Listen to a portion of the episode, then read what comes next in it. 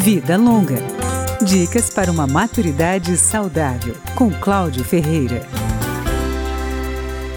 Uma recomendação importante para os idosos neste tempo de confinamento por causa da pandemia do coronavírus é prestar atenção na alimentação.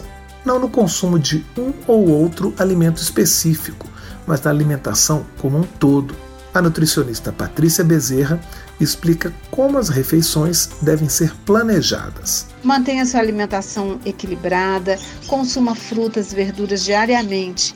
Mesmo nesse período do difícil acesso, tente remanejar e programar as idas ao mercado que agora não devem ocorrer com a mesma frequência de antes, mas procure sempre que possível contemplar consumo de frutas e verduras diariamente.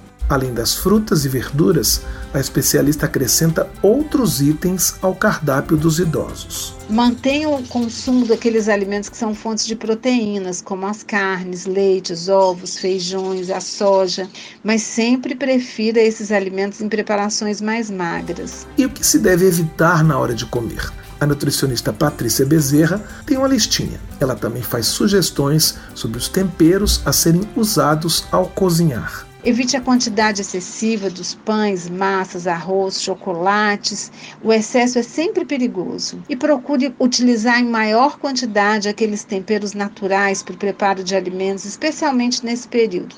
Alimentos como alho, cebola, gengibre, açafrão, além de realçar o sabor, eles são benéficos para a saúde e podem ajudar a reduzir também um consumo excessivo do sal nas preparações. Segundo a nutricionista, Mudanças extremas no padrão alimentar neste momento podem causar mais estresse do que benefícios.